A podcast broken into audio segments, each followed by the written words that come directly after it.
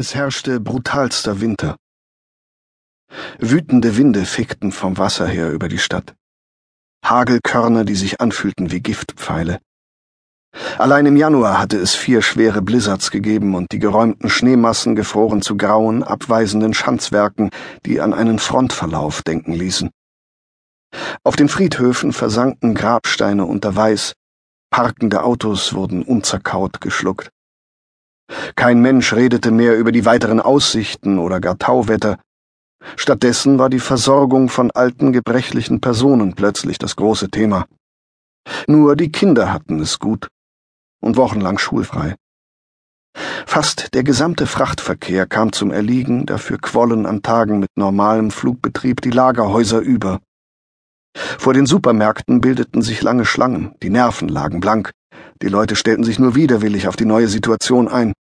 Zugleich reagierten einige städtische Behörden höchst öffentlichkeitswirksam auf die Sorgen und Nöte ihrer Bürger, indem sie Wärmestuben einrichteten, beheizte Turnhallen freigaben, ehrenamtliche Helfer für Hausbesuche organisierten. Die Kälte machte erfinderisch, aber sie war eine erbarmungslose Lehrmeisterin. Die Fahrt nach Haus verlief schnee- und verkehrsbedingt schleppend.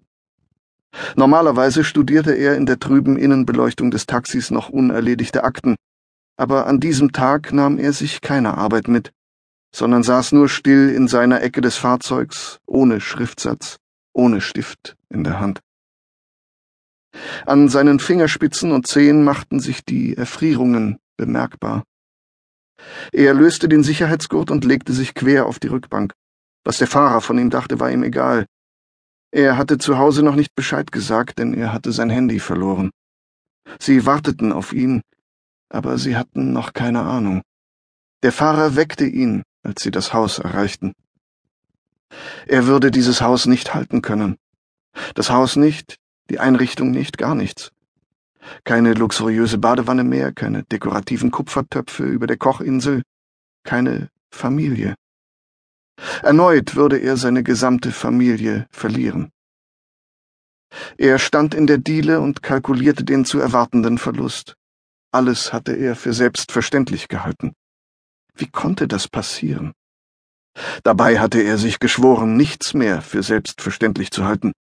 Jetzt wusste er nicht einmal, wann dieser Vorsatz im Alltäglichen einerlei untergegangen war. Vermutlich gar nicht in einem einzigen Moment, sondern schleichend, unmerklich. Er legte sein Schlüsselbund auf den Beistelltisch unter dem Spiegel und zog auf dem langen persischen Läufer, den Jane und er in der Türkei gekauft hatten, die Schuhe aus, was sonst nicht seine Art war. Eine Woche Türkei, eine in Ägypten, ihre letzte Reise. Und die nächste war schon geplant, eine Safari in Kenia. Die würden sie jetzt wohl verschieben müssen. Auf Socken tappte er in die Küche. Seine Hand glitt über den matt erleuchteten Frühstückstresen. Er liebte diese Küche mit den antiken Hängeschränken, den marokkanischen Dekorkacheln rund um die Spüle. Er ging weiter ins Esszimmer, wo sie regelmäßig Mandanten der Kanzlei bewirteten. An dem langen Tisch fanden insgesamt zwölf Personen Platz. Er erreichte die Wendeltreppe und erklomm, die Hand an der eichenen Mittelsäule, Stufe um Stufe. Familienfotos an der Wand begleiteten seinen Aufstieg. Im Wohnzimmer tickte die alte Standuhr, aber das beruhigende Geräusch wurde von der Lachkulisse einer Fernsehshow abgelöst, die aus dem Schlafzimmer am Ende des Flurs drang. Jane war immer noch wunderschön. Sie trug eine überdimensionierte Pop-Art-Lesebrille, ein witziges Designermodell mit einem rot, blau und gelb getupften Gestell. Die Spaghetti-Träger ihres seidenen Nachthemds betonten ihre schlanken Oberarme und unterhalb des sommersprossigen Ausschnitts mit ihren zarten Schlüsselbeinen zeichneten sich feste Brüste ab. Sie war mit einem Kreuzworträtsel beschäftigt.